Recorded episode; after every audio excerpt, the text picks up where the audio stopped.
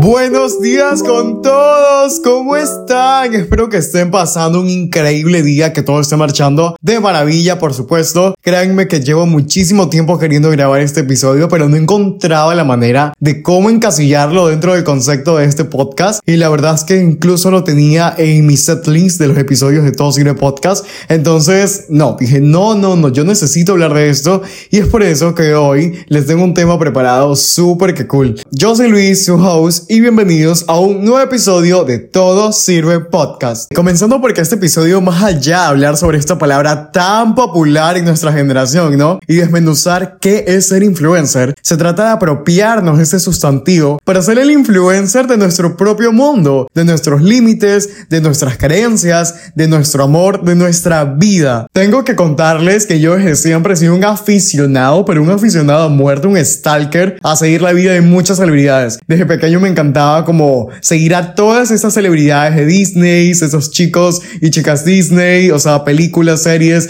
series de Nickelodeon también, Cartoon Network, todo lo que estaba pues en tendencia. Y siempre me ha encantado. De hecho, actualmente ya no es tanto como actores, sino he evolucionado y ahora son como artistas, pero sigue siendo como la misma intención de Stalker. Así que ya se imaginarán cómo soy ahora en la actualidad, luego de ese proceso de Stalker durante toda mi infancia. Y la verdad es que me encanta, o sea, de hecho siempre siempre, siempre he sido un obsesionado con Glee. Yo amo Glee, o sea, yo me vi todas las temporadas, amo a Rachel Berry, amo a Darren Criss, es mi crush, entonces imaginarán. Conclusión de todo esto, amo Glee, a Darren Criss, así que si por favor hay un fan de Glee y de Darren Criss, por favor escríbanme al DM para poder ser amigos. Necesitamos ser amigos. De hecho, yo estaba tan obsesionado con Glee que yo pensaba que algún día cuando crezca mi vida iba a ser así, o sea, iban a sonar música, la gente se iba a poner a bailar, yo iba a cantar, a hacer el playback porque no creo que pueda cantar, probablemente quizás en otro mundo, pero era como, no sé, yo creo que es el sueño de todos, ¿no? Como que nuestra vida sea un musical y por cada drama, por cada corazón roto, por cada pelea existe como un single de fondo y todo se va súper dramático. Bueno, mi yo 8 años creía que eso era posible y obviamente cuando fui creciendo me toqué contra la pared y me di cuenta que eso no pasa en la vida real, no suena una música de él cada vez que te rompen el corazón o anti-hero de Taylor Swift cuando no te entiendes, pero son como tienen que ser las cosas. Y como todos a medida que he ido creciendo me he ido dando cuenta de muchísimas cosas y con cada caída he vuelto a recordar que todo sirve, que no hay nadie más importante que yo y mis sueños. Y amo esto, de verdad, amo crear, disfruto grabar, editar, crear mis propios guiones, conocer a mucha gente en la misma sintonía, con las mismas metas, con la misma ilusión de ser mejor que ayer. Todos esos ideales con los cuales he crecido los valoro muchísimo y ayer justamente estaba viendo un video de un chico en TikTok donde estaba hablando sobre cómo el cringe es el primer paso para cumplir nuestros sueños y ser exitosos. Y más allá de eso, también era como la parte de la realización personal que genera el cringe. Y me lo puse a analizar con todas las etapas que he vivido. Y Dios, qué real, o sea, es totalmente verdad. Es 100% verídico esto de que si no salimos de nuestra zona de confort, si no salimos de nuestro cascarón, nunca vamos a evolucionar. Esa sensación de vergüenza, de miedito a lo que vaya a decir el resto, ese cringe es una señal de que te estás arriesgando. Y eso es muy bueno. Todas esas figuras públicas que yo admiro, que tú admiras,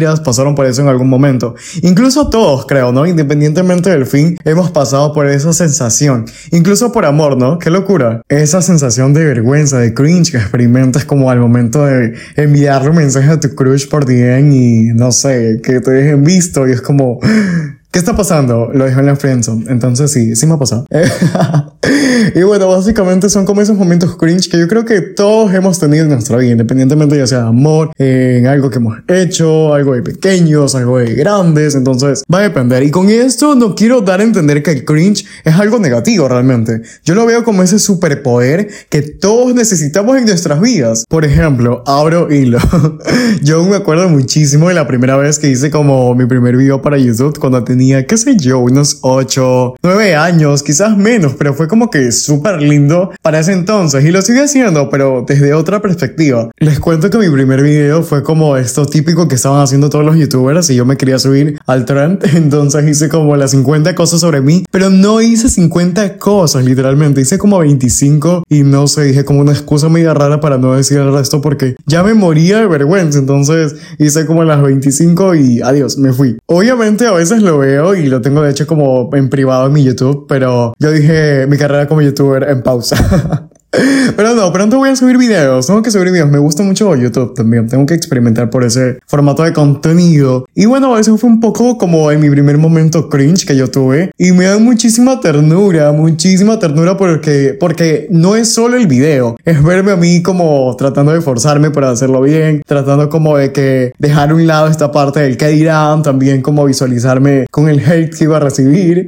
Pero son cositas que me causan demasiada ternura y al mismo tiempo es un poco gracioso. Me acaba de llegar un flashback de pandemia, amigos. Les cuento que cuando estaba súper todos en casa y esto salió demasiado un trend, que era como que las personas recreaban fotos en sus casas y las subían a redes y pues todo el asunto, ¿no? Y yo me acuerdo que me pasaba viendo todos esos videos, Dios, todos esos tutoriales de TikTok o Musically. Creo que por ahí ya era TikTok y bueno, en YouTube también había muchísimos tutoriales sobre fotografía en casa y todo esto y yo me pasaba viendo miles de videos ahí horas y horas. Recuerdo que uno en especial que fue la que yo hice para mi Instagram, que de hecho no está porque todos esos momentos cringe están archivados, pero era como agarrar un tubo de papel y encender el flash atrás y hacer como que rebote contra la pared y ahí en esa sombra estilo colocarte tú y como posar y era toda la onda.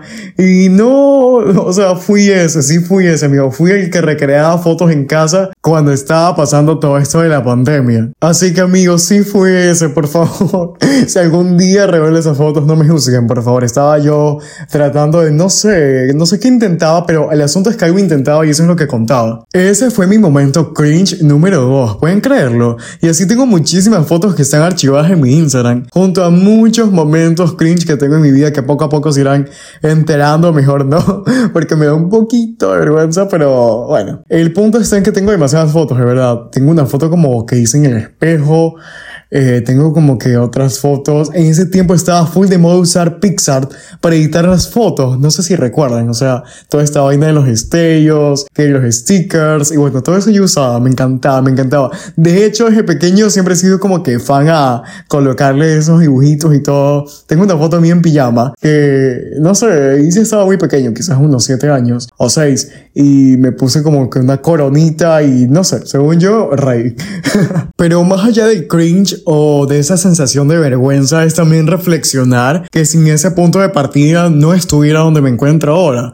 Para mí tiene un gran significado todos esos momentos cringe dentro de mi proceso porque si quizás hubiera dejado que el peso del que irán abarcara más de lo que yo realmente quería para mí, no hubiera vivido experiencias increíbles, conocido a personas hermosas que me apoyen y me aman. Y es sorprendente cómo muchas veces las personas que nos rodean son nuestros principales haters. Yo estoy seguro que cuando subí ese video a muchos les debe haber causado cringe. Quizás no me lo decían directamente. No, no, no. La verdad es que sí me lo decían directamente, pero como que en unos términos más coloquiales. Y si yo hubiera hecho caso a esos comentarios, no sé qué estaría haciendo en estos momentos, de verdad. No me imagino en otra cosa. Desde muy pequeño he tenido ese pensamiento de que no importa lo que el resto piense, mientras a mí me haga feliz. Y es un pensamiento que me ayudó mucho a salir de esa zona de confort. No solo con lo que me apasiona, sino también conmigo mismo. Es un gran detonante de hecho del crecimiento del lugar. Esos primeros reels, ay, es que si yo les contara esos primeros reels, que bueno, en ese entonces no eran reels, sino IGTVs. Instagram ha cambiado demasiado estos años.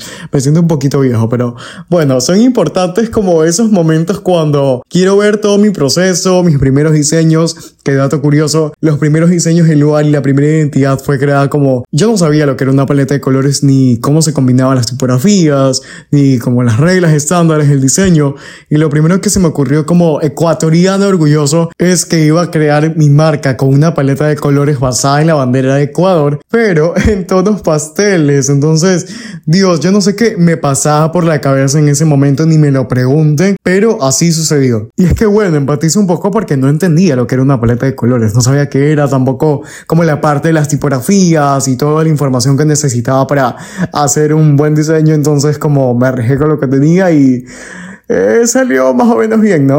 Pero lo que les decía es que son momentos muy importantes dentro de mi proceso, realmente ver esos primeros diseños, esas primeras historias, esos primeros posts, o sea, son sentimientos demasiado lindos al momento de pausarme, mirar atrás y ver todo lo que he venido haciendo y ver cómo he ido evolucionando de manera personal y profesional. Es como muy cute ver a ese Luis chiquito sin saber lo que hace, pero se veía genial haciéndolo, que a veces quisiera abrazarlo, darle unas palabras, aconsejarlo, no sé, ya basta chicos, me pongo un poquito sentimental cuando hablo como del proceso del lugar, siempre me pasa, pero bueno, es algo que entiendo que tiene un gran sentimiento dentro de mí, ¿no? Se pone a llorar. No, pero es justamente lo que quiero que entiendan, que debemos autoeducar nuestros pensamientos. Y algo que a mí en lo personal me ha servido muchísimo, yo sé que siempre lo repito, pero es que de verdad cambia toda la situación, es crear nuestros propios conceptos. Es algo que Dios de verdad me ha ayudado muchísimo. Cuando digo el cringe, literalmente yo no me refiero al cringe. Para mí el significado de cringe es más bien como este superpoder. Es como cringe igual a salir de tu zona de confort. Cringe igual a éxito. Cringe igual a ser más fiel a ti mismo. ¿Entienden a lo que me refiero? No es cringe literalmente. Es un ejercicio que me ha ayudado mucho a no tener este tipo de bajones o autosabotearme por lo que puedan decir allá afuera sobre mí o mi trabajo. Y un ejemplo de esto más asemejado a mi presente es a lo que hago ahora. Crear mi marca personal, crear contenido para redes sociales, ofrecer mis servicios a través de estas mismas, mostrarme ante gente que no me conoce, salir de mi zona de confort y ha sido lo mejor que me ha podido pasar y realmente son tantos los aprendizajes que he venido sumando estos años emprendiendo y creando mi camino que muchas veces lo que puede parecer muy sencillo no lo es. No lo es, créanme, poner mi cara y grabarme hablando para muchos puede ser algo extraño o les parece alguna acción ridícula. Y muchos de mis clientes me comentan este tipo de situaciones con sus marcas y parte de este temor a mostrarse ante los demás es no estar seguro con nuestros sueños, con lo que nosotros queremos, con nosotros mismos, no solo con la parte superficial, sino también también con eh, toda esta parte de lo que queremos para nosotros. Por eso es muy importante lo que les he mencionado anteriormente, autoeducar nuestros pensamientos para no pensar que este no es nuestro lugar o que no pertenecemos a nuestros propios sueños, lo cual es una locura porque son nuestros sueños al fin y al cabo. Y yo estoy muy seguro, si eso es lo que realmente quieres para ti, te va a llegar esa intuición o esa sensación de que lo vas a conseguir, de que lo vas a lograr contra todo pronóstico y yo sé que así será, créeme, Bestie. Dentro del proceso esa sensación puede ser muy confusa, posiblemente porque no eres un poquito confiado, pero son etapas. Ya luego cuando empiezas a ver lo que haces, empieza a dar frutos, es otro mundo, es otro feeling cuando ya empiezas pues a monetizar, no. Pero bueno, yo cuando empecé a colaborar con marcas nacionales muy grandes, artistas nacionales, internacionales, actores o presentadores que veía con mi mamá en TV cuando era pequeño, todo esto créanme que le dio un giro inesperado a mi perspectiva y sobre todo a mi de ver mis sueños. Yo le agradezco muchísimo a Luis de 13 años que se arriesgó a explorar más allá de lo que veía. Intentar es una de las cosas más poderosas que podemos hacer en nuestro día a día. Así que besties, si quieren ser influencers, arquitectos, modelos, creadores de contenido, doctores, ingenieros, Toma acción sobre esos sueños. Créeme que nadie más lo va a hacer por ti. Haz ese video hablando sobre ese que tanto te gusta, pero crees que alguien te va a criticar. Hazlo, hazlo. Y, o sea, para mí me funciona demasiado. Cuando digo alguien me va a criticar por esto, probablemente se vaya a reír de mí. Es cuando más mis ganas de hacer eso aumenta. Toma esas fotos, sal a la calle, graba, sube ese Get Ready With Me, haz ese trend, acepta esa invitación. Toma toda acción que te conlleve estar más cerca de tus sueños. Si quieres empezar a crear contenido, para tus redes sociales. Ponte a analizar el público al cual quieres llegar. ¿Cómo quieres que el resto te perciba? ¿Cuáles van a ser tus pilares de contenido? Ya sea un contenido educativo, personal, fashion. Plantéatelo, haz lo mejor que puedes con lo que tienes. Si no tienes paneles de luz, usa la luz natural, o sea, de aquí buscamos soluciones, no problemas. Un tic súper bueno es que siempre al grabar con la cámara de atrás, la cámara trasera, todo va a salir mucho mejor. Sobre todo cuando tu teléfono tiene mucha resolución. Yo lo hacía cuando me dieron mi primer celular que fue un J6 Prime de Samsung, le saqué todo el provecho posible. Con ese teléfono tengo bastantes TikToks que grababa en pandemia, o sea, era mi todo en uno. Hablando de TikTok, es muy importante si quieres como entrar en toda esta onda de crear contenido, ver cuáles van a ser tus canales de comunicación con tu público. Si quieres que se centre principalmente en Instagram o en TikTok o en Twitter y en muchas plataformas, pero tienes que elegir siempre canales principales. Eso ya va a depender muchísimo de lo que tú escojas, pero siempre usa diferentes formatos de creación de contenido y sobre todo manteniendo la constancia. Ese es el gran reto de nosotros como creadores, porque muchas veces nos quedamos sin ideas o sin material para postear y lo primero que debemos hacer es no caer en la desesperación. No lo veas como algo malo, ese bloqueo creativo es justamente eso, algo creativo, algo que nos pasa a todos los que estamos en este ruedo. Además, aprender técnicas para despertar tu creatividad es algo súper que bueno. Yo de hecho con mis clientes manejo un ejercicio creativo, que es todos los días sábados sentarme a las 10 pm en escritorio y hacer una lluvia de ideas para cada una de sus marcas. Y súper o sea, súper, súper que fluye y es demasiado más relajado porque toda idea es válida en mi libreta. También buscar inspo, qué está funcionando en el mercado internacional, qué es lo que no está funcionando y cómo mejorarlo. Lo mismo pueden hacer con sus proyectos digitales, no se arrepentirán. Y algo muy importante que siempre les digo a mis amigos que están en toda esta onda y a mis clientes, es que las redes sociales no son solo para subir fotos con tus amigos y que tu familia las vea. Cosas de la universidad o del colegio de los amoríos, tus redes sociales también son un lugar para tus sueños. Vamos allá de absolutamente todo eso, y es un trabajo al final del día. También preguntarte mucho a quién quieres llegar y sobre todo qué tipo de influencia quieres ser con las personas que quieres conquistar con tu contenido. Allá afuera existe muchísima irresponsabilidad con los mensajes que comunicamos. En un mundo de incertidumbre y de guerras, conviértete en el lugar seguro de tu audiencia. Esto que voy a decir a continuación es para todos mis amixes, artistas, emprendedores, creadores, empresarios. Hoy quiero decirte que no eres un me gusta, no eres un número, no eres nada de eso que depende de las notificaciones de una red social. Eres esa alma que conecta a través de la pantalla cuando realmente te muestras como eres, cuando no te da pena sentir, cuando los números son indiferentes y solo estás